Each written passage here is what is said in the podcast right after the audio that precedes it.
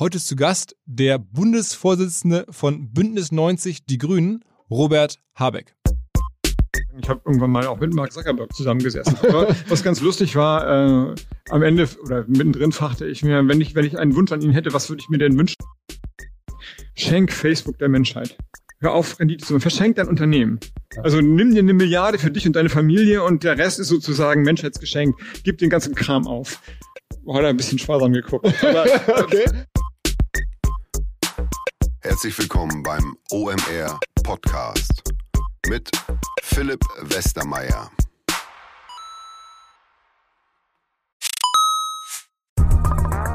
Weil die Kolleginnen und Kollegen von Instafo, also der Jobplattform für den Tech- und Sales-Bereich, von der ich hier schon häufiger berichtet habe, mittlerweile bei uns doch groß engagiert sind hier im Podcast. Ihr hört immer wieder hoffentlich von Instafo. Deswegen habe ich die Kollegen vor kurzem mal selber persönlich kennengelernt und war wirklich sehr angetan. Sie haben mir dazu erzählt, es gibt eine neue Finanzierungsrunde in die Firma. 10 Millionen werden da investiert. Das ganze Thema wird also immer relevanter. Daher nochmal hier mit Nachdruck der Hinweis. Wer Menschen sucht im Bereich Tech und Sales, denkt an Instafo. Die haben da scheinbar wirklich eine neue magische Soße gefunden, wo sie über ihre Plattform ein automatisiertes Matchmaking zwischen Arbeitnehmer und Arbeitgeber ermöglichen und das ist im direkten Marktvergleich dreimal effektiver, was die Quote von Bewerbung zu Einstellung angeht. Hilft natürlich auch, dass sie bereits über 100.000 passende Talentprofile auf der Plattform haben und dass man sehr, sehr schnell ins Gespräch kommt. Innerhalb von 48 Stunden bewerben sich die ersten Talente bei den Arbeitgebern oder man kann sogar als Arbeitgeber einer vorselektierten Gruppe an Talenten aktiv eine Nachricht schicken oder sie zum Chatten einladen, um sich noch schneller kennenzulernen und zu prüfen, könnte das passen. Also nicht nur ich und die Geldgeber offensichtlich glauben an Instafo, sondern auch mittlerweile über 1800 Firmen, darunter O2,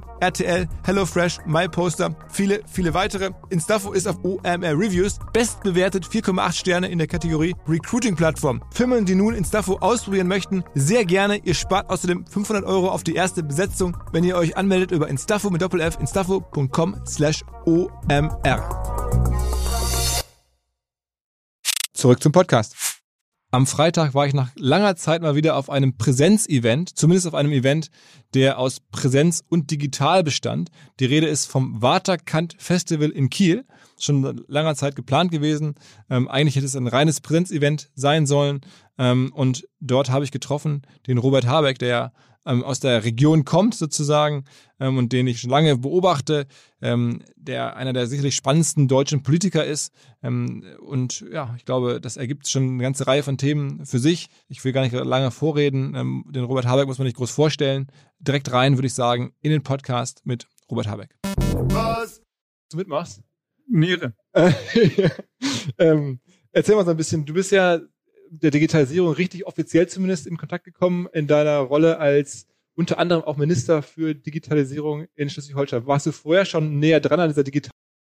Vom Background her, das wissen vielleicht nicht alle Hörer, äh, also richtig mal gelernt, äh, Schriftsteller oder, oder Germanist, ähm, Philosoph ähm, und dann ähm, Berufspolitiker geworden, aber halt dann auf einmal für Digitalisierung oder reingerutscht. Wie, wie kam das? Wie war das? Nein, nicht reingerutscht, sondern ähm, das war halt immer Teil der politischen Arbeit. Also wir, also na klar, als, als Robert sozusagen bin ich ein Nutzer von digitalen Geräten wie jeder andere. Ähm, als Politiker habe ich mich immer mit auch damit versucht zu befassen, was mit unserer Kommunikation, mit, der, mit dem öffentlichen Raum, mit der Besteuerung, also Innenstädte, die aussterben und große Unternehmen, die durch die Decke gehen, wie wir es auch bei Corona gesehen haben. Und als wir 2017 äh, eine neue Holstein geformt haben, ich komme aus Schleswig-Holstein, war klar, es soll ein Digitalisierungsministerium geben, einen Digitalisierungsschwerpunkt und wir hatten ein gutes Wahlergebnis und dann, ähm, dann hatten wir einen Zugriff darauf, heiß umkämpft damals, die anderen wollten das auch gerne haben. Ich habe es gekriegt und dann habe ich halt ein Jahr, ein gutes Jahr die Verantwortung für die Digitalisierung hier in diesem Land gehaben, gehabt und dann bin ich Bundesvorsitzender geworden und musste dann den Ministerposten aufgeben. Aber in dem Moment wurde es nochmal anders. Also davor habe ich mir halt sozusagen politisch mal war ich derjenige, der die Umsetzung verantworten musste, also Breitbandausbau, Digitalisierung der öffentlichen Verwaltung, dass man seine Anträge online stellen kann. Und dann habe ich in die ganzen Abgründe des deutschen Digitalisierungswesens geschaut. Okay. Und wie ist dein aktueller Blick auf die, diese Digitalbranche als solche, gerade so Big Tech? Äh, da gibt's ja, also es war ja jahrelang so, dass man eigentlich uneingeschränkt Fan sein konnte von den großen Firmen, was sie gemacht haben, auch wofür sie standen. Jetzt in den letzten Jahren hat man so das Gefühl, uneingeschränkt positiv gesehen. Mhm. Die, die Dominanz ist doch recht stark. Ähm, beschreib mal so deinen, deinen Blick auf diese ganze Big Tech-Szene. Na, es ist ja eigentlich wie immer in der Entwicklung, wenn Fortschritt stattfindet, beides. Es sind fantastische Möglichkeiten. Also ich nutze wie wahrscheinlich allermeisten für alles, von ähm, Wege in den Städten finden bis zum Taxi rufen, bis zu ähm, Bahntickets buchen, Hotelübernachtung, Kommunikation mit Freunden. Member? Bitte? Bist du Amazon Prime Mitglied? Äh, nee, bin ich nicht. Ich habe eine andere. Ich habe auch nicht Amazon Prime. Also, äh, Amazon Prime wäre ja auch sozusagen für alles, für die ganzen Bestellservice. Ja, aber ich bin nicht so ein Amazon-Fan, wenn ich das sagen darf. Also aus, ich kann es nicht ganz vermeiden, da manchmal raufzugehen, aber ähm, Weil die auch hab, zu, zu machtvoll sind? Wobei ich gar nicht weiß, ob der Unterschied, also der politische Unterschied zwischen Netflix, was immer es noch gibt, wirklich dann so ein großer ist. Aber Amazon Prime will ich nicht, wenn jetzt die Frage so direkt gestellt ist. Aber was ich sagen wollte ist, also gibt es ist, gibt unfassbare Möglichkeiten, aber wie immer, wenn unfassbare Möglichkeiten passieren, verändern sich auch Dinge. Und es gibt eben auch anderen Stellen, konkret, also die zahlen alle keine Steuern, nicht in Europa, ziehen unsere Kohle ab, aber geben nichts zurück, leben aber von der Infrastruktur, die der Staat aufbaut, dass sich die Kommunikation, die politische wie die öffentliche verändert. Ich würde sagen, er verschlechtert. Mein bekannt durch Twitter und durch Facebook vor allem, ähm, dass wir äh, in der Gefahr sind, uns in virtuelle Räume zurückzuziehen und nicht mehr als Menschen, als Gesellschaft gemeinsame reale Räume zu haben und dann diese Bubbles auftun, also eine Gesellschaft zerfällt in kleine Gruppen und Grüppchen. Das ist eben auch ähm, mit da drin und ob Startup-Unternehmen immer eine Chance haben, gegen Amazon, Facebook und was immer anzustinken, das wage ich mal zu bezweifeln. Das Modell scheint mir häufig zu sein, ein Unternehmen so aufzubauen, bis der Große es übernimmt. Das ist aber nicht wirklich eine Marktwirtschaft, die durch Wettbewerb und Konkurrenz und Kreativität aufblüht. Also es gibt einen starken Zug zum Monopolismus. Also es ist beides und so schaue ich da drauf. Es ist im Grunde wie die Industrialisierung vor 150 Jahren. Heute nicht mehr mit krummem Rücken arbeiten mussten, aber wenn wir nicht aufpassen, haben wir soziale Verelendung. Mhm. Also man braucht Regeln, man braucht Regulierung. Okay, und sag mal, welche, welche Regulierung, äh, also bist du da im Austausch mit, die Frau Westerger ist ja in Europa sozusagen diejenige, die da am, lautesten oder am, am erkennbarsten sozusagen sich macht. Ähm, Seid ihr im Austausch? Sprichst du mit, mit dazu? Oder ja, die habe ich tatsächlich ein paar Mal getroffen. Ähm, als man noch, als ich noch stärker gereist bin, war Brüssel eigentlich sowas wie ähm, eine zweite Stadt. Berlin ist natürlich das, wo in Deutschland die Politik steht, aber ich war häufig da.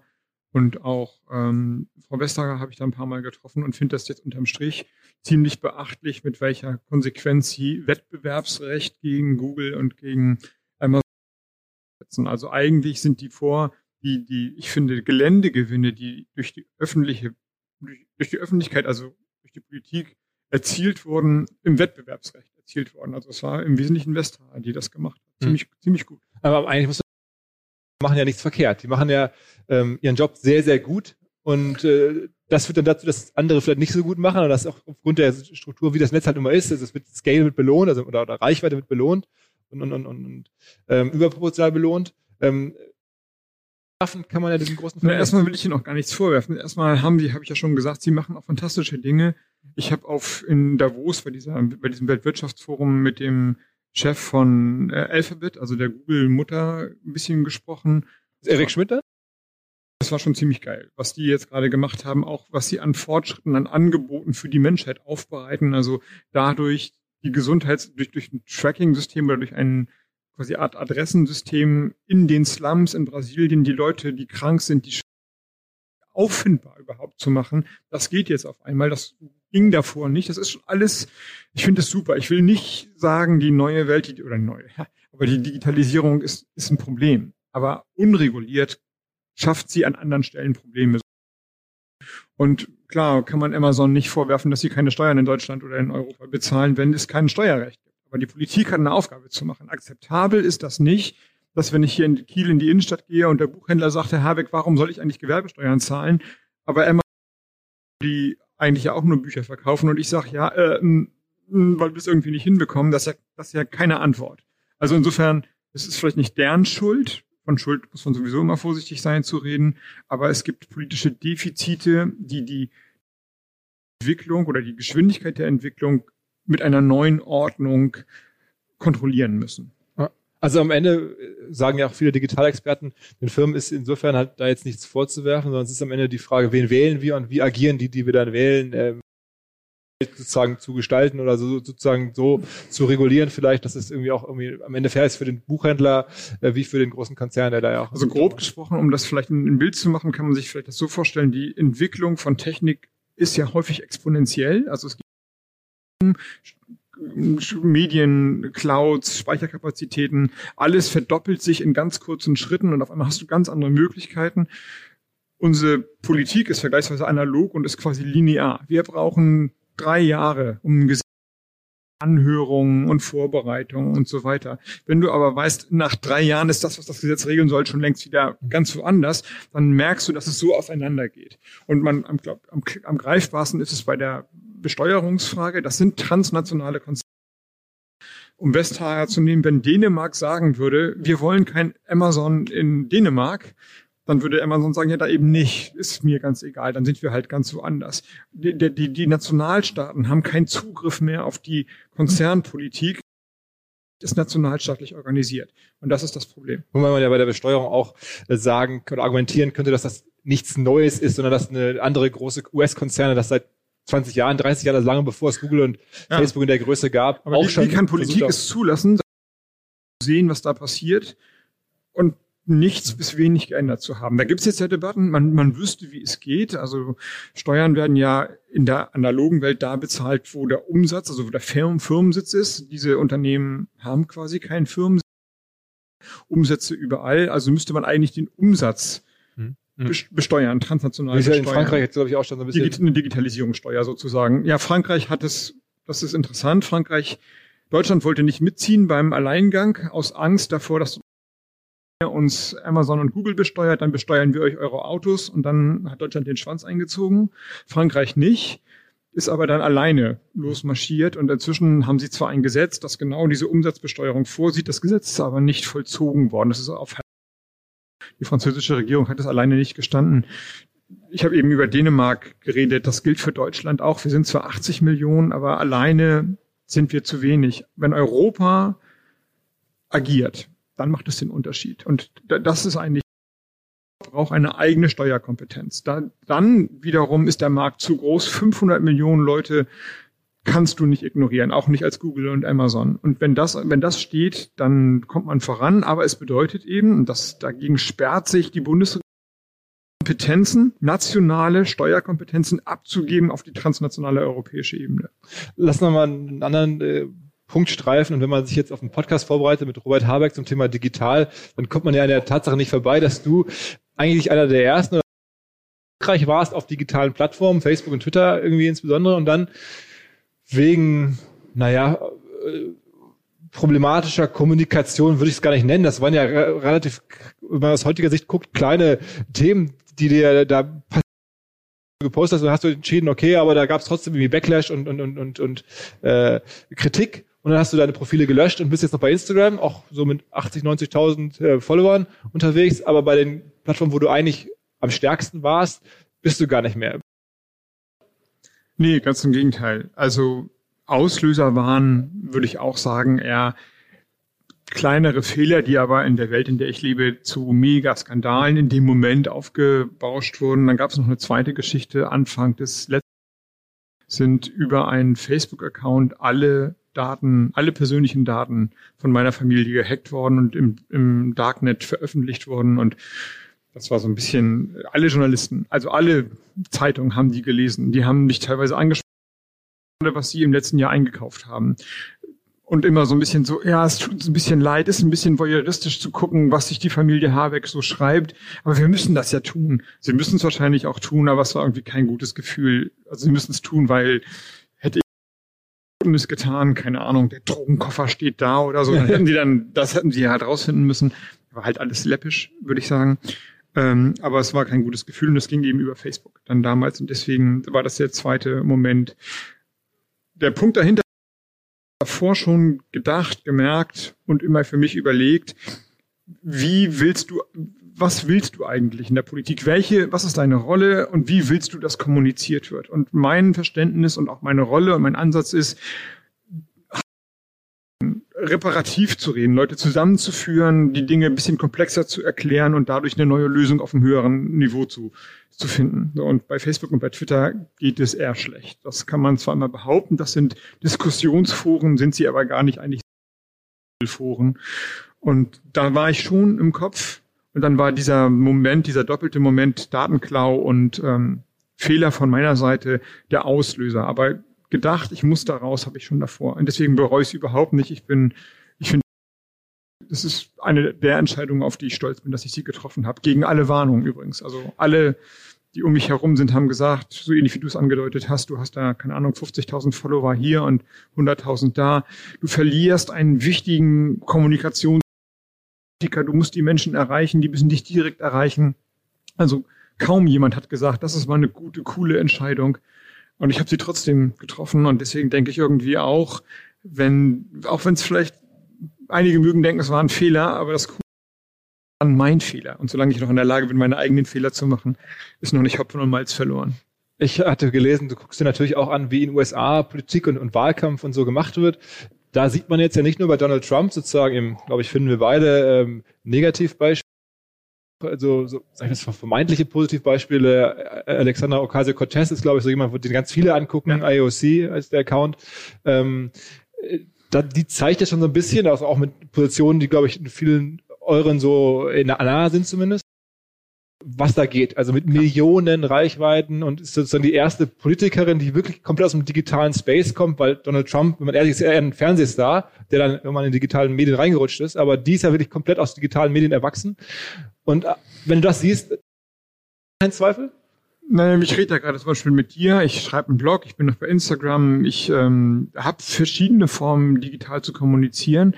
Und ich würde auch gar nicht per se gegen Twitter und Facebook reden. Es sind halt fantastische Kamp Kampagneninstrumente. So, das räume ich ein, das sehe ich. Leute sind der Todesstrafe entgangen, weil sie über Twitter eine Facebook-Kampagne, eine, eine, eine Twitter-Kampagne losgetreten haben. Also ich sehe schon, was da geht, aber es ist eben immer Kampagne. Also dafür ist es, ist es mega cool und mega stark. Und meine Frage an mich war, willst du Kampagnenpolitiker sein?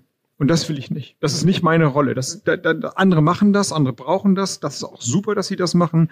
Im Backlash halb super populistische, also der Populismus profitiert halt natürlich von Kampagnenmedien stärker als eine ruhige, rationale, ausgewogene Politik. Das liegt einfach im System der, der digitalen Medien, wie sie aufgebaut sind. Sie triggern unsere Emotionen an und, nicht ähm, unbedingt die, die besten Ratgeber an allen Stellen. Aber für meine Rolle, für das, was ich erreichen will in den Jahren, die ich jetzt Politik mache, habe ich ein anderes Verständnis. Ich will nicht Kampagnenpolitiker sein. Und Instagram ist ja so eine Plattform, wo du noch bist und wo man da macht zum Beispiel gar nicht so der Kampagne, auch ein bisschen, aber vor allen Dingen auch so Authentizität, Einblicke, Persönliches, Privates. Ähm, da bist du auch, wir mal, habe ja das Gefühl, man den Account so anschaut, ein bisschen am, am gucken, wie es gehen könnte. Ab und zu macht mal was Innerliches, dann auch mal wieder was ein bisschen Privateres oder also an der Grenze zumindest. Ist das für dich ein Feld, wo du dich noch nicht so richtig entschlossen hast, ob du es nun wirklich dich da öffnen willst, ob du da mehr zeigen willst, ob du da so ein bisschen der, der nahbare Politiker sein möchtest oder ob du da, also ich habe das Gefühl, du bist es ist ja, auch wenn Robert Habeck ist, dann könnte man ja auch durchaus mehr als 80, 90.000 Follower bei Instagram haben. Du, könntest, du wärst ja wahrscheinlich in der Lage, da bis zu ein paar Millionen ähm, Follower zu haben, wenn du das richtig hart spielen würdest. Aber tust du gefühlt auch noch nicht so. Und, ähm, ist eben eine Mischform, es ist auch ein politischer Account und ähm, die Erfahrung als Politiker Privatperson zu sein, ist ambivalent, würde ich sagen. Das siehst du ähm, Menschen, also jetzt will ich gar nicht nur von mir reden, wenn sie über ihren Urlaub reden oder guckt ihr Merkel an, von der weiß man im Grunde gar nichts Privates oder man kriegt es gar nicht mit. Ähm, das ist aber auch ein Schutz, natürlich, weil man sich dadurch weniger angreift. Glaube ich, dass man als, dass Menschen Menschen verstehen und am Ende auch wählen wollen und nicht Programme oder Paragraphen oder so etwas. Natürlich die Menschen mit ihren Überzeugungen und so. Also man muss schon ein Mensch sein, aber ähm, die, oder und das auch äh, möglich machen. Aber du hast recht. Ich die die ganz große wie soll ich sagen, Unschuld zu sagen, ach, ich, ich erzähle mal der ganzen Welt, wie es mir heute geht und was ich gemacht habe und so, die habe die habe ich verloren ein bisschen. Das stimmt. Und dafür dachte ich, war Insta, aber es wird jetzt immer mehr zu einer politischen Plattform. Okay. Und verliert dadurch an Charme. Aber äh, das sozusagen zu nutzen in Zukunft, ich meine, deine, deine Karriere ist ja lange nicht vorbei. Äh, deswegen, da könnte man ja noch wieder äh, so einen Schlenker gehen und sagen, ich mache da dann doch mal wieder irgendwie private Sachen, aber das ist nicht zu erwarten. Ja, es ist vielleicht, ähm, also es ist jetzt fast ein Thema für eine eigene nur insofern was zu tun, als da wahrscheinlich alles nochmal zugespitzter ist. Aber ich, ich ringe in der Tat, wenn ich jetzt ganz persönlich werden darf, oder suche oder kämpfe, vielleicht ist das das richtige Wort darum, eine Linie zu halten, die, die den der Politik klar erkennbar sein lässt, Fehler zugibt, ähm, Nachdenklichkeiten, auch mal suchende Formulierungen möglich macht, den anderen nicht immer gleich auf die Fresse haut und sagt, ich bin von den Grünen, du bist von der CDU, das kann nur scheiße sein, was du da erzählst und umgekehrt. Ähm, andererseits ist, ist der Grad zu der zu nur privatem Reden ein vergleichsweise schmaler. Deswegen ist es tatsächlich genau, wie du es eben gerade gefragt hast, so eine Art Pendelbewegung. Ich will das Pendel nicht zu aalglatter Plastik da Berufspolitiker ausschlagen lassen. Ich will aber auch nicht in, äh, bei Instagram kann man sehen, keine Ahnung, jeden Morgen sagt Robert Habeck, wie es ihm geht. Und so. Und, und da ist, also wenn du sagst, ich habe den gerade noch nicht gefunden, würde ich dir recht geben. Okay. Ich, okay. aber auch nicht den Grad, sondern es gibt nur eine Suchbewegung. Mhm, mh. Wie ist denn generell so, wenn du jetzt so Digitalthemen anschaust, gerade jetzt in Berlin, ist ja so die deutsche Digitalhauptstadt, ganz viele ähm, Startups. Hast du da einen direkte Linie zu einigen Gründern? Wie informierst du dich sozusagen operativ, jetzt abseits von Parteipapieren und, und irgendwie Assistenten? Hast du da so deine Kontakte? Ja, das, das würde ich schon sagen. Also es gibt, das würde ich jetzt als einfach meinen Beruf bezeichnen. Es gibt eine, ich würde es fast sagen, stabil in die Start-up, digitale Start-up-Szene hinein, die ja auch immer stärker sich organisiert. Ich war mehrfach jetzt Sprecher auf solchen Veranstaltungen. Sprecher heißt ja nur, ich rede 20 Minuten danach, zieht man sich zurück und redet. Es gab wie man überlegt hat, wo, wo wie ich unsere Programmatik abgeglichen habe mit dem, was die brauchen, Förderprogramme, Entbürokratisierung für junge Unternehmerinnen und Unternehmer, ähm, Möglichkeiten der Mitarbeiterbeteiligung, wie passt das ins deutsche Steuerrecht? Also ich würde sagen, ja, ich habe da gute Ansprechpartner und die wissen auch, dass sie mich jederzeit anrufen können und tun das auch. Und gibt es also auch irgendwelche prominenteren Gesichter oder sowas, von denen man, also ich weiß zum Beispiel, der ist ja bekannt, äh, Frank Thelen ist nah an der Doro Bär und an Christian Lindner dran. Ich habe einen anderen Freund, eng mit dem Jens Spahn und so. Also man so ein bisschen, wenn man da drin ist, dann sieht man so die Linien. Bei dir habe ich mich gefragt, gibt es da den einen Investor, den einen Gründer, wo du näher dran bist? Ich würde das jetzt aber, also ja, gibt es. Aber ich glaube, die werden sich bedanken, wenn ich mich jetzt hier hinsetze und deren Namen nenne finden, dass sie äh, bei den Grünen oder bei mir sich wohl fühlen, dann sollen die das selber sagen. Aber das mache ich jetzt nicht. Ein paar Sachen kann man sicherlich nachvollziehen, wenn man über Digitalisierung und meinen Namen mal googelt oder so etwas, dann findet man öffentlich haben. Okay. Also ich hatte vor Anfang der Corona-Intensivzeit mit äh, mit dem Miele der macht ja auch solche Sachen. Das ist Emile, genau, der, der genau, so, so, so, so ein Talk gemacht, wie wir es jetzt ja. haben. Damals, glaube ich, auf GoToMeeting, Zoom, das weiß ich nicht mehr ganz genau. Ähm, nee, die gibt es schon. Also gibt es eine enge Verbindung. Ich darf, das ist ein bisschen komisch oder eitel, aber darauf hinweisen, es gab vor drei Monaten oder so eine Umfrage, wen wählen die deutschen Start-up, Start-up Prozent wählen die Grünen. Das hat uns alle überrascht und äh, erfreut natürlich, aber es, daraus siehst du, es gibt eine große Nähe zu dem Milieu sozusagen, ja. Eine Sache, die mich dabei total überrascht ist oder die, wo ich auf die Zukunft gespannt bin, ansprechen wollte, ist, dass ganz viele so ähm, Tech-Experten, Investoren, auch diese ganzen Tech-Visionäre, und ich meine jetzt nicht die verrückten Visionäre, sondern wirklich in, äh, große Investoren, erfolgreiche Leute, ähm, mittlerweile sagen, ähm, unser ganzes kann nur funktionieren, zumindest kurz- und mittelfristig, wenn wir wieder auf Atomkraft gehen. Ähm, das liest du bei den Portalen von amerikanischen VCs genauso auch wie es auch bei deutschen. Ähm, das ist ja nun diametral zu der Position der Grünen. Äh, so. Ja, halte ich für falsch. Ähm, ich glaube umgekehrt, gerade die Digitalisierung ermöglicht es, von der Atomkraft oder von großen Kraftwerken wegzukommen. Was ist unser Problem jetzt neben dem Ausbau von Windkraft und Solarkraft und Leuten, die das nicht wollen und so weiter? Wir leben in einer, oder die Herausforderung, wir leben in einer Welt, die gebaut wurde für Kraftwerke, die immer gleich Strom produzieren, Tag und Nacht, ob wie das Wetter ist, völlig egal. Das gilt für, to für Kohle, für Stein- und Braunkohle, für Gas, für Öl, für Atom. Flat, die gleiche stromlinienförmige Sache. Und wenn hier die Geräte laufen oder ihr zu Hause jetzt äh, eure Computer hochfahrt, die Waschmaschine anmacht, ihr zahlt immer den gleichen Preis.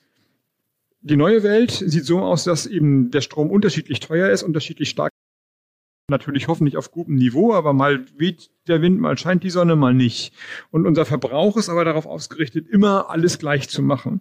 So, es wäre jetzt relativ leicht möglich, den Verbrauch insgesamt in dem, in der, in dem, in dem Bedarf runterzubringen, nicht verbraucht, sondern in die man dann verbraucht, wenn der Strom produziert wird. Dazu brauchst du aber intelligente, quasi künstliche Intelligenz, Big Data Volumen, die dann die Maschinen nicht immer nur händisch, sondern automatisch anschalten, wenn der Wind weht. Und zwar nicht nur unsere Waschmaschinen, ja, du gehst morgen Waschmaschine an und sagst, bitte geh an, wenn der Strompreis bei minus bei 10 Cent ist oder so etwas, musst dich nicht mehr drum kümmern. Das gilt aber natürlich auch für große Kühlhäuser, für äh, Wasserstoffproduktion, für Batterien, die geladen werden müssen weiter und so fort. Ist eine total komplexe Welt. Es geht nicht mehr alles gleich und überall der gleiche Preis, sondern Millionen von Geräten kommunizieren miteinander und die Digitalisierung. Und da weiß ich, dass viele Startup-Unternehmen genau daran arbeiten. Deswegen gerade das, worüber wir reden, gerade das, was die Zukunft ist, bringt uns weg von diesen, diesen Kraftwerken, die immer gleich Strom produzieren. Und deswegen ist Atomkraft aus meiner Sicht der falsche Gedanke, auch weil die Risiken eben noch immer kein Endlager für den Atommüll hat. Und alle, die sagen, wir wollen Atomkraft, denen würde ich sagen, okay, dann musst du auch bereit sein, das Endlager in deiner Kommune zu haben. Das muss nicht da zwingend gehen, aber du kannst nicht sagen, ich will Atomkraft, aber das Endlager soll so etwas. Und dann höre ich mir das Argument erstmal geduldiger an. Keiner will das Endlager haben. Deswegen beißt sich das Argument selbst. Okay, okay. Aber du, du nimmst schon wahr, dass auch viele aus der Digitalecke, also auch progressive denkende Leute, die auch wirklich absolut voll für Klimaschutz sind, Atomkraft kann da eine Rolle spielen. Ne? Das, also ja, das nehme ich wahr, aber ich halte es wirklich für, für nicht besonders clever. Die Geräte, die Atomkraftwerke sind teuer, vergleichsweise teuer. In England, Hin Hinkley Point, wird gerade ein Atomkraftwerk gebaut. Massiven staatlichen Förderung, weit mehr als wir in die erneuerbaren Energien geben würden. Die Potenziale von Solarenergie sind noch gar nicht gehoben. Warum schafft man nicht eine, eine Verbindung, so wie wir das Öl ja auch aus dem Mittleren Osten äh, eine Verbindung in die Subsahara rein nach Marokko, Tunesien und so weiter und baut dann große Solaranlagen, die dann Europa mit Wasserstoff beispielsweise versorgen, dann hast du Erneuerbare. Du hast nicht das Risiko von, von GAU und Atommüll. Du diversifizierst, du importierst in diese anderen Länder quasi Menschenrechte, weil du ja Investorensicherheit brauchst, wenn wir das gut machen. Du hast eine, Demokrat eine Art Marshallplan für Nordafrika. Das sind große, gute Projekte soll, die sind günstiger als Atomkraft, die sind sicherer als Atomkraft und sie sind viel flexibler in der Ausgestaltung, als jetzt wieder große statische Kraftwerke zu bauen. Hinweis auf Findling. Findling ist eine sehr erfolgreiche SEO-Agentur, die bis vor einiger Zeit noch Webstube hieß und mir vor allen Dingen deswegen ins Auge gestochen ist, weil ihre Masterclass beim OMR-Festival ruckzuck ausverkauft war. In Minuten wollten Menschen hören, was die Kollegen von Findling zum Thema SEO zu sagen haben. Ein Grund dafür sicherlich die Referenzen. Findling arbeitet unter anderem für Firmen wie Snox, Ergotopia, Dermanostik oder mein BAföG. Der Fokus ist also, Firmen über Performance SEO beim Wachsen zu helfen. Wer herausfinden möchte, ob sich für ihn auch SEO lohnt oder die Ansätze von Findling vielleicht konkret lohnen, der kann sich eintragen. Es gibt keinen Sales Call, sondern eine kostenlose Beratung unter findling.de slash OMR. Also auf der Landingpage eintragen und dann gibt es eine Beratung, wenn es richtig gut läuft, vielleicht von Maurice Marinelli, dem Gründer persönlich.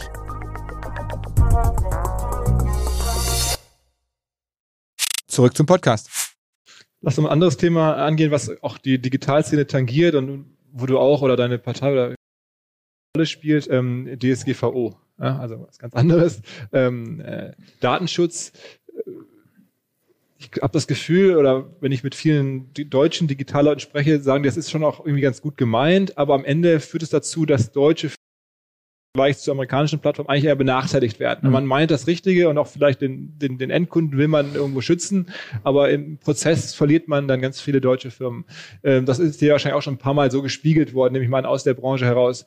Ähm, ist das einfach handwerkliche Themen gewesen oder Kompromisse, die dann sich negativ äußern am Ende? Lass mich zwei positive Sachen sagen und dann, dann wie man es schlanker, besser, effektiver machen kann. Ähm, erstens, die Datenschutzgrundverordnung ist ein Beispiel dafür, wie Europa mal richtig seine Kraft hat können. Also bekämpft von Facebook, als Europa es beschlossen hat, hat Facebook gesagt, das machen wir jetzt zu unserem globalen Standard. Also man sieht, wir sprachen über Steuern, was passiert, wenn sich der Kontinent einig ist und über seine wirtschaftliche Kraft eine politische Kraft. Hm, zweitens, ich sprach eben über Big Data und Smart Metering und ähm, Smart Home und so weiter, also flexible Steuerung von Energiekreisen. Die heißt aber im Umkehrschluss auch theoretisch ist es möglich, wenn du die anschließt an ein, an ein öffentliches, an ein, an ein großes Netz, nicht nur den Fernseher oder die Waschmaschine, die Waschmaschine anzumachen, sondern beim Fernsehen zu gucken, welches Programm du gerade guckst. Also über den Stromverbrauch können die Leute heute, können, könnte man sagen, ah, du guckst das Programm. Um die, um die Zeit guckt er nicht nur Fernsehen, sondern wir wissen, was er guckt. Möglicherweise kann man das sogar auf die Computer unterrechnen. Und dann, das will keiner. Keiner will, dass der Stromanbieter weiß, nicht nur was du Fernsehen guckst und im Computer kann ja jeder bei sich mal überprüfen. Glaube ich, sind viele Sachen drin, das will man nicht. Weil einfach durch die Verpixelung und durch die Bildschirmhelligkeit weißt du, welche Programme mhm. laufen dann dahinter. Das heißt, Datenschutz ist extrem wichtig für alles, was wir tun. Bei der Datenschutzgrundverordnung ist es so gewesen, dass die allgemeinen Regeln, vor allem auch im deutschen Recht, da sind wir einfach super drin, in der Umsetzung sehr beschwerlich geworden sind. Da will man keine Fehler machen. Die öffentliche Verwaltung will alles super richtig machen. Auch sagen, sind ähm, bestimmte Sachen übers Ziel hinausgeschossen, beziehungsweise werden quasi taktisch und permanent unterlaufen. Also ich du ja wahrscheinlich auch, musst dauernd Zettel unterschreiben, darf das öffentliche Bild verwertet werden. Ich unterschreibe die einfach, ich gucke da gar nicht. Mhm. Allermeisten. Das ist zwar ein Fortschritt, aber also theoretisch ein Fortschritt, praktisch egal. ist es egal. Mhm. Sozusagen, weil jetzt alle unterschreiben, hast du aber mehr Bürokratie Den gemacht. Cookies ja genauso. Also man drückt ja per se irgendwie auf einverstanden. Genau, genau. Jetzt müssen alle immer sagen, bist du einverstanden, dass es Cookies gibt? Und dann sagen, ja, ja. So, das hätte man davor auch anders machen können also ohne davor, also insofern ist es richtig, diesen Datenschutz hochzuhalten. In der Umsetzung ist es ein bisschen kompliziert geworden. Aber es ist schon auch ein deutsches Thema irgendwie. Ich habe das Gefühl, kein Volk ist so Datenschutz fixiert wie man fragt sich ein bisschen, warum eigentlich? Ja, das hat mit der deutschen Geschichte zu tun. Also ich komme ja aus Flensburg, habe einen ganz guten Blick nach Skandinavien. In Skandinavien, in Dänemark haben alle Leute eine CPA-Nummer, heißt das. Hinter dieser Nummer sind die Krankendaten, die Steuerdaten, die Bildungsdaten persönlichen Daten, also Einwohnermeldeamt sozusagen ver versammelt. Du musst keine Steuererklärung mehr machen, weil das alles miteinander verrechnet wird und dann kannst du nur noch korrigieren und sagen, ihr habt euch, äh, also kannst du immer korrigieren, ihr habt euch da verrechnet, aber bei der Frage, kriegst du BAföG oder nicht, musst du keinen Antrag Daten da, von deinen Eltern und von dir. Du kannst in Schweden über die, über das Nummernschild rausfinden oder über die Hausnummer rausfinden, was dein Nachbarn an Steuern zahlt.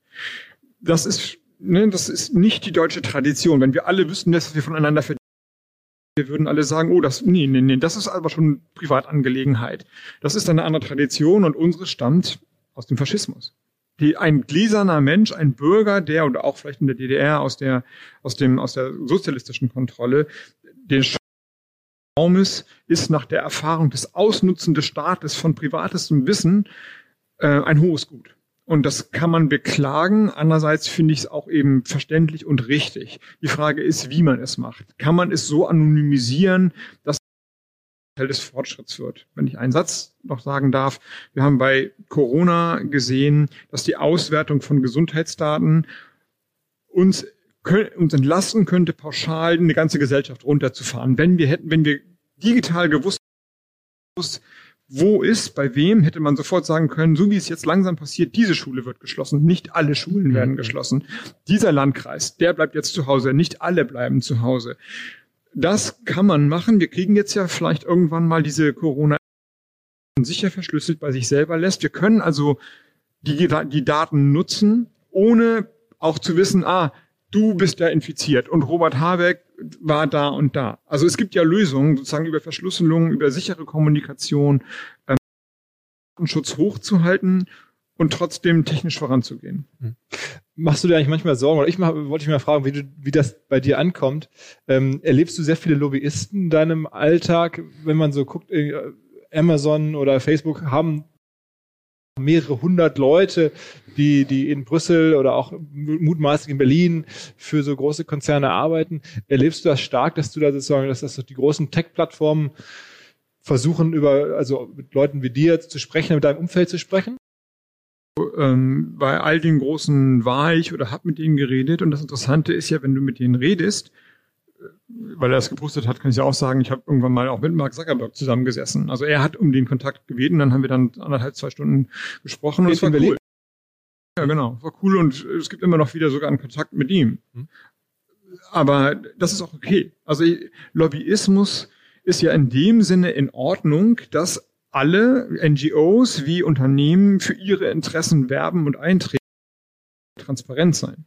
Was also nicht geht, ist, um mal ein anderes Beispiel zu nehmen, dass der Deutsche Bauernverband, dem Landwirtschaftsministerium und Monsanto und so weiter, also jetzt Bayer, äh, ein- und ausgeht und die Naturschützer und die Tierschützer und so weiter nicht da und man weiß gar nicht, wie die zustande gekommen sind. Also ein Lobbyregister transparent zu machen, wie, wie man trifft, das finde ich ist die richtige Antwort. Dass die ihre Interessen vortragen, das ist nur, nur, das sollen sie doch tun. Aber Politik muss sich ja davon frei machen können, den immer nur hinterm reden. Warte denn, bei der digitalen Szene ist es, wenn ich das sagen darf, ich rede mehr mit Startup-Unternehmern, ähm, der, der deutschen Szene, also weit mehr, die mir dann ihre Wünsche erzählen. Also im Steuerrecht, andere Abschreibungsmöglichkeiten, Beteiligung, weniger Bürokratie, mehr Förderung für, für kleine innovative Schritte und so weiter und so fort. Das ist ja richtig und auch das ist richtig.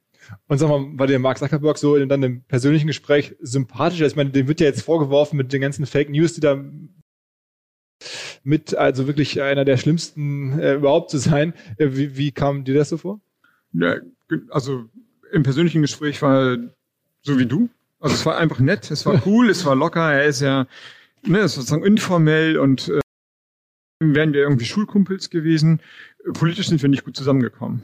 So. Und was ganz lustig war, äh, am Ende oder mittendrin fragte ich mir, wenn ich, wenn ich einen Wunsch an ihn hätte, was würde ich mir denn wünschen? Und dann habe ich gesagt, weißt du was, du bist doch so reich, schenk Facebook, hör auf, Rendite zu machen, verschenk dein Unternehmen.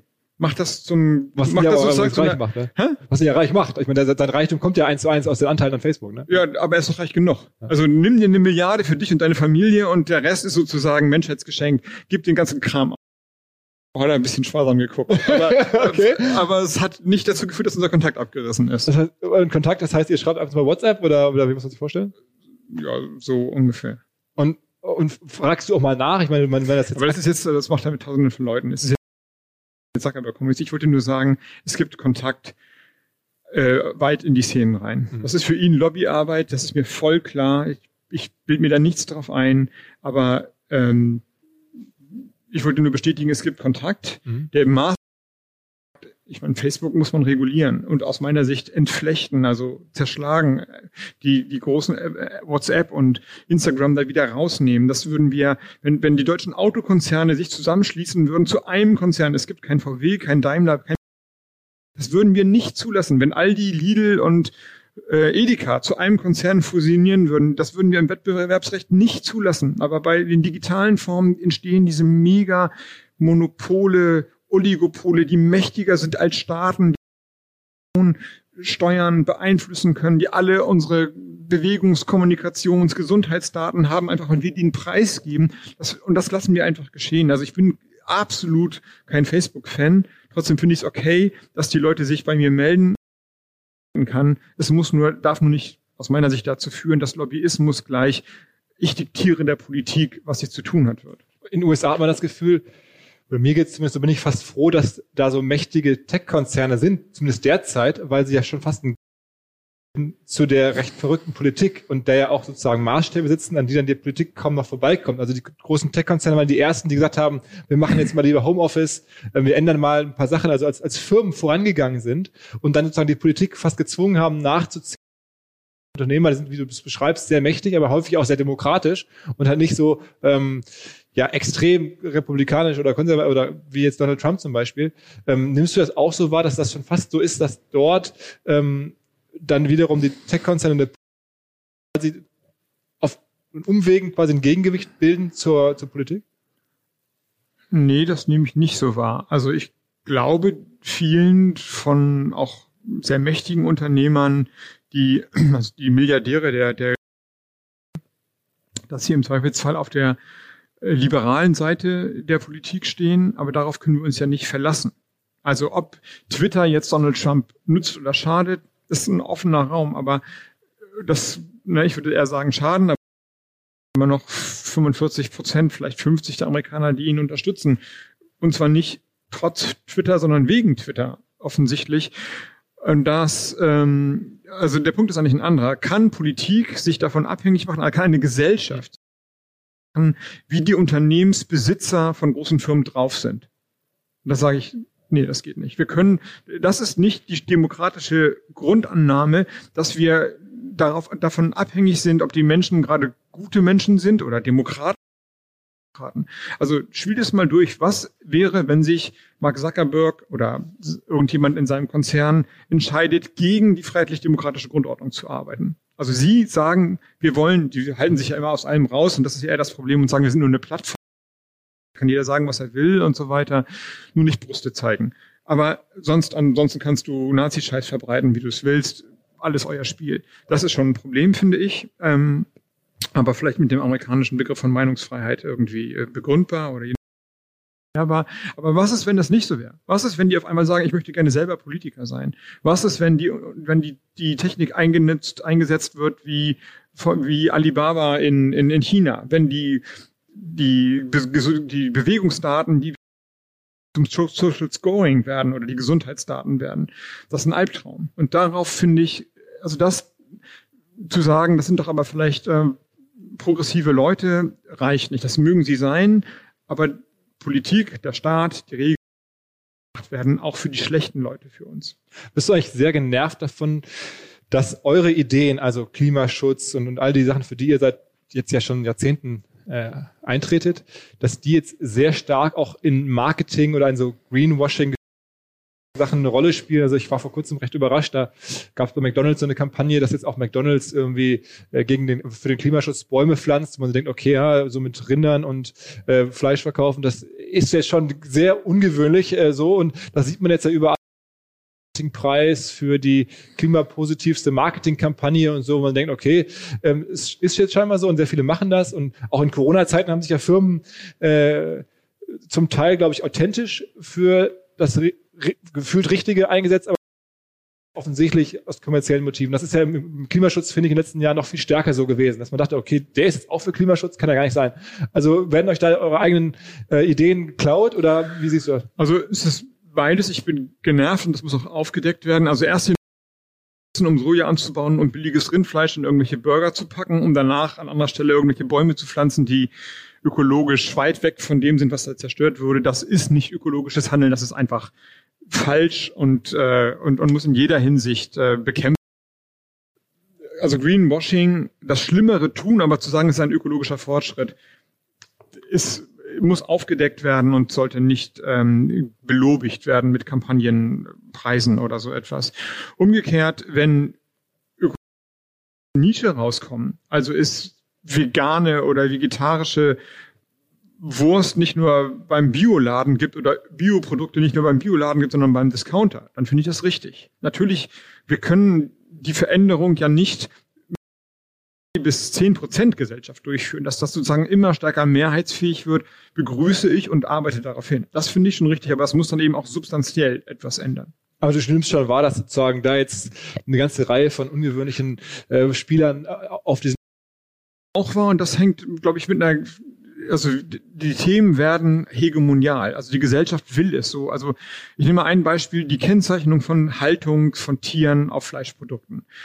Die Bundesregierung, Frau Klöckner, wehrt sich dagegen machen mit Händen und Füßen. Sie hat so eine Art ähm, eine freiwillige, eine freiwilliges Schema eingeführt, aber sie selber rechnet nur mit 10% Marktdurchdringung. Lidl und Aldi und die anderen Discounter haben das selber vor zwei Jahren eingeführt. Das heißt, die sind und das ist okay. Also da, die Kriterien sind unterschiedlich und für die Bauern ist es ein Problem, weil sie immer abhängiger werden von unterschiedlichen Kriterien. Dann hast du Aldi-Bauern und Lidl-Bauern und der Preisdruck wird immer größer.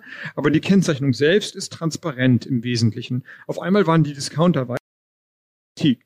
Welch ein Armutszeugnis für die Politik, aber dass die Discounter, davon abgesehen, dass Discounter auch ihre Löhne verzahlen sollten und so weiter, vorangehen, das will ich Ihnen nicht vorwerfen. Also es zeigt, denke ich, dass es eine gesellschaftliche Dynamik gibt. Sie muss nur zu Substanz führen und nicht zum Greenwashing. Investierst du selber eigentlich in Aktien? Äh, nee. Gar nicht. Ähm, wenn du gar nicht fragst, sage ich, dass ich das mal gemacht habe und es gibt noch welche, aber nicht für mich gekauft. Okay, also aber ich bin kein, ich, also du sagst, investierst du in Aktien und man hört daraus, wenn du Geld über hast, kaufst du die Aktien, dann ist die Antwort nein. Okay, also du, wüsstest du so aus dem Stehgreif jetzt, weiß ich nicht, was eine Zalando für eine Marktbewertung hat? Nee, nee, das weiß ich nicht, gar nicht. Ich weiß, dass die Börse äh, hochgegangen ist in den letzten drei, vier Wochen gegen die Erwartung von vielen Leuten. Und jetzt ist sie wieder ein bisschen runtergegangen. Aber das gucke ich mir nicht an, weil ich ein Aktiendepot habe, sondern weil, äh, weil das politisch ja interessant ist, wie die die wirtschaftlichen Perspektiven aber, so, werden. Aber ich weiß nicht, was die Zalando oder Facebook-Aktie ist und ich habe auch keine Zalando und Facebook-Aktien. Ich habe gar keine Aktien. Aber auch so die Dimension, also jetzt Zalando ist jetzt, weiß ich nicht, so zwischen 10 und 15 Milliarden aktuell Market Cap, also ne, wie gesagt, Firmenbewertung und weiß ich nicht, äh, Facebook ist 400 Milliarden, also schon, das ist mal so. Ja, das weiß ich. So die Dimension. Die, welche, äh, welche, welcher Druck dahinter ist. Ich weiß nur nicht, wie die täglichen äh, Gefühl auch so jetzt eine Zoom oder eine Netflix, wo die so liegen im Vergleich zu einer Pro7, dass man so ist das Gefühl Das habe ich gesehen, auch wie die in den Corona-Zeiten eine Werksteigerung erfahren haben. Ja. Okay, und auch, also weil es ist ja, ich finde, das ist erstaunlich, dass viele Leute da so drüber sprechen, aber wichtige Erkenntnis, was ist so eine Firma wert, das hat sich für eine, auch für eine Dynamik, für ein wirtschaftliches Potenzial dadurch ja ähm, gar nicht so richtig ins Verhältnis setzen können. Also ne, eine Wirecard, wie groß ist die jetzt im Vergleich zu irgendwelchen amerikanischen Firmen oder PayPal oder so? Ähm, da würdest du schon sagen, das hast du schon so grob, das täglich zu beobachten. Also genau so ist es. Ähm, vor allem daran interessant ist ja, dass das sind ja Wissenswerte oder Datenwerte. Früher wurden die Unternehmen bewertet nach ähm, Lagerhallen, Fließbändern, Stahlproduktion und Zugriff auf Rohstoffe oder so etwas. Und die Rohstoffe sind jetzt ähm, virtuell und lösen sich häufig erst ein, wenn Unternehmen verkauft werden. Also ich glaube, bei was WhatsApp, als das, als das Gewinn, als der Gewinn von WhatsApp realisiert wurde, hat man an Facebook verkauft haben, wie wertvoll das Ding war. Mhm. Und dann bin ich wieder bei der Regulierung und bei der Steuerung und so weiter. Das ist ja jetzt erst erkannt worden, beim, vom Kartellrecht angefangen bis zur, bis, ja, bis zur Wertschätzung dieser, dieser Unternehmen schnell an Wert verlieren können, weil es eben nicht mehr materielle Werte wie Stahl und Gold oder sowas dahinter automatisch. Wobei man auch daher sagen würde, so eine, so eine WhatsApp wurde ja, glaube ich, von Facebook für ungefähr 20 Milliarden übernommen. Ja, ich weiß nicht mehr genau, ja. Das wäre jetzt äh, deutlich mehr wert. Äh, und wahrscheinlich wäre jetzt, wenn WhatsApp alleine wäre als, als Firma auch irgendwie 90 Milliarden oder 100 Milliarden mittlerweile wert, wenn man so guckt, was eine Zoom wert ist. Also ist es bei mir tickt das automatisch so, dass ich mir angucke, okay, was war das damals, wie ist es heute, wie ist es im Vergleich zu, zu deutschen Firmen oder zu europäischen dass ich manchmal so auf Gesprächspartner treffe, wo ich mich frage, ist das bei denen eigentlich auch so? Also können die das oder wollen die das äh, so in Relation setzen, so ein bisschen Gefühl für diese Kräfte, äh, dass ja daraus entsteht? Haben die das? Aber du sagst, also ich kann es ja jetzt nicht abfragen, will es auch nicht, aber du sagst, das, das ist schon so bei dir so. Das, glaube ich, ist allen, die sich ein bisschen damit beschäftigen, klar, welche Marktmacht dahinter steht und welches finanzielle Volumen sich da aufbaut. Ja. Mhm. Lass noch mal ein ganz anderes Thema angehen. Ähm, auch ein, ein digital oder ein digital nicht unbedingt, aber zumindest ein Gründerthema, ein großes ist, ist Cannabis. Ähm, verfolgst du das, dass jetzt in Berlin gerade auch viele Investorengelder in Cannabis-Firmen fließen und was sich da so tut? Ich habe es nicht als Investoren verfolgt. Also jetzt sagst du zum dritten oder vierten Mal räume ich ein, dass ich meine Politik nicht äh, sozusagen von den Börsen. Das ist ja auch noch gar nicht Börse, das ist ja, das ist ja free, das ist ja ganz klein, aber zumindest so, so private. Ja, aber ich, ich sehe das natürlich und habe das auch davor schon mitbekommen, dass die Diskussion über Cannabis als Heilpflanze und als Produktpflanze äh, und klar, nun komme ich ja von den Grünen und legalized und ja, genau. äh, freies Kiffen war ja immer sozusagen Vorwurf oder Hoffnung, was da Leute denken an, an, an uns. Ähm, nee, das, das, das weiß ich und ich würde das einordnen in äh, die Arbeit, also je nachdem, worüber wir jetzt reden, wenn es über medizinische Produkte geht, dann ähm, glaube ich, und Schmerztherapien und so weiter, dann ähm, sieht man, dass da dass da eine Bewegung schon lange drin ist und wenn es um, um Faserstoffe geht, also der Bereich Bioökonomie damit angesprochen ist, dann glaube ich, ist das sowieso eine der Zukunftsbranchen insgesamt.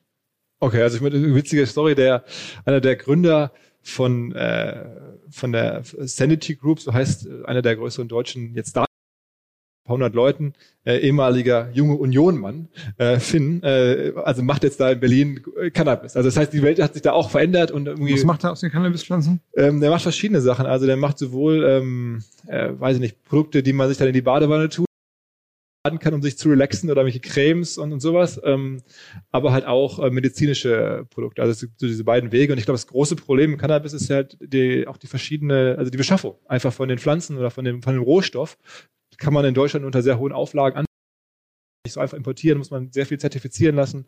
Also ist wohl noch so alles äh, in den Kinderschuhen und man glaubt, es ginge so schnell, aber man handelt da mit Rohstoffen, die nicht irgendwie vom Himmel fallen. Wir, wir haben ja jetzt sozusagen Cannabis als Droge, ne, sind wir dafür, ist in dem Sinne zu legalisieren, dass es kontrolliert abgegeben wird. Also verbieten, es ist verboten in den verschiedenen Grammstufen, und jeder, der will, besorgt sich das Zeug. Also das, das Verbot hat nicht dazu geführt, dass, dass es kein Cannabis, kein, dass es keine Joints in Deutschland gibt, sondern eher im Gegenteil. Vielleicht aber keiner weiß, wo das Zeug herkommt und so weiter. Eine Kontrolle gibt es nicht und so. Umgekehrt ist es so, wenn man es legalisieren würde, kontrollieren würde, also ne, obwohl wir immer die als legalized das stimmt schon, aber es geht, unser, unser Gesetzentwurf heißt ein Cannabis-Kontrollgesetz. Es soll dann quasi über die öffentlichen Räume kontrolliert abgegeben werden oder kontrolliert gekauft werden. Und damit unterliegt es ja auch der Besteuerung. Und wenn du das Volumen, das gekifft wirst oder als Droge verwendet wird, würdest, du hättest eine gigantische Steuereinnahme für den Staat. Das ist ganz interessant. Okay. Wie ist deine Prognose für die US-Wahl im Herbst?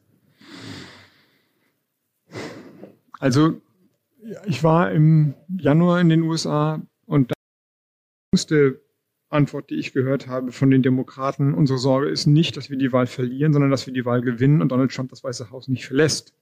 Dass er sagt, die Wahl ist gefälscht worden, die Unterlagen waren nicht da. Und das, damit fängt er ja jetzt schon an. Das ist, glaube ich, keine absurde Sorge.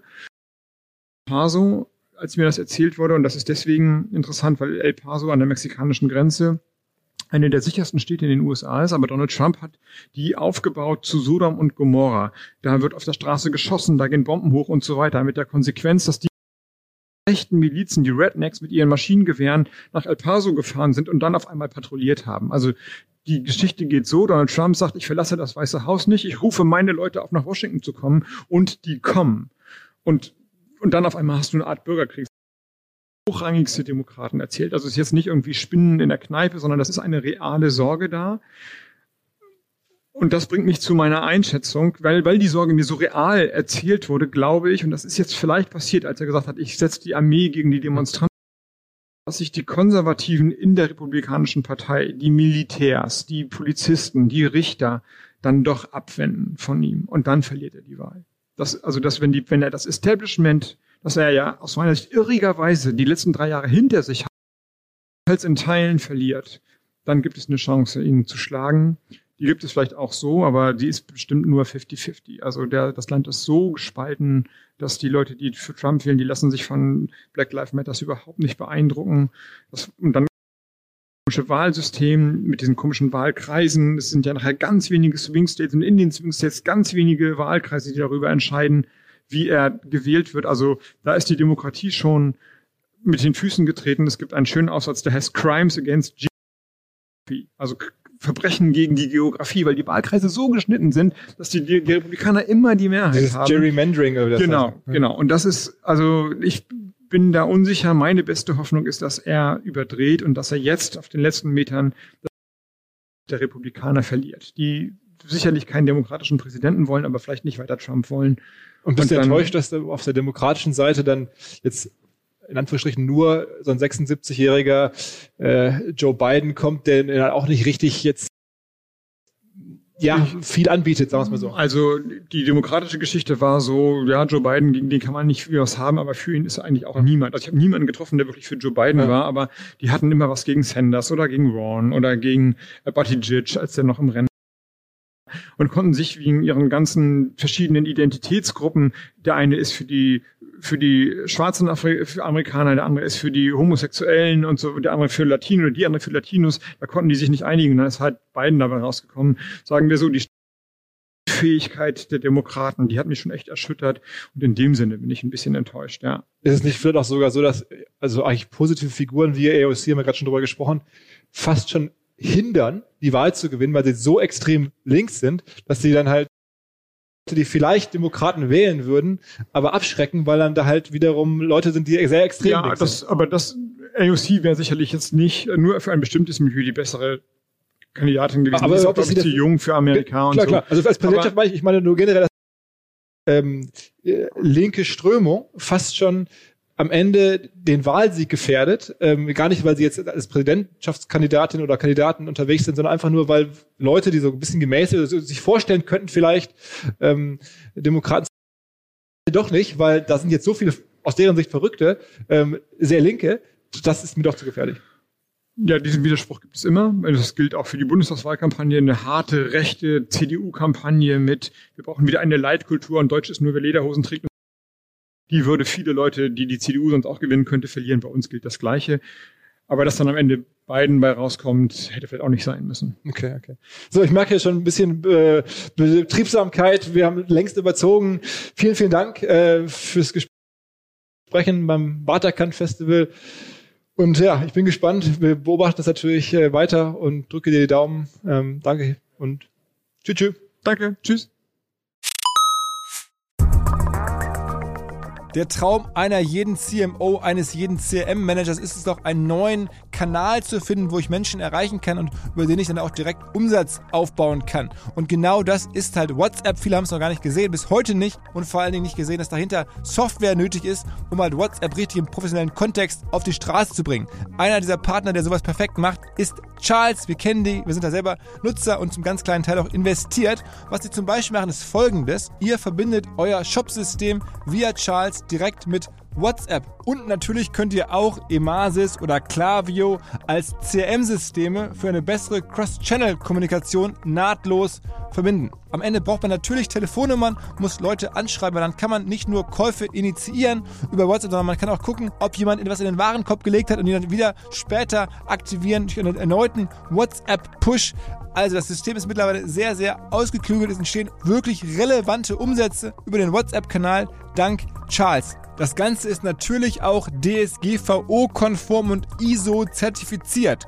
Also, wer Lust hat, mehr zu verstehen und wissen möchte, wie das Zusammenspiel von Shopsystem und WhatsApp funktionieren kann, erhält alle Infos dazu unter hello-charles.com slash omr. hello-charles.com slash omr.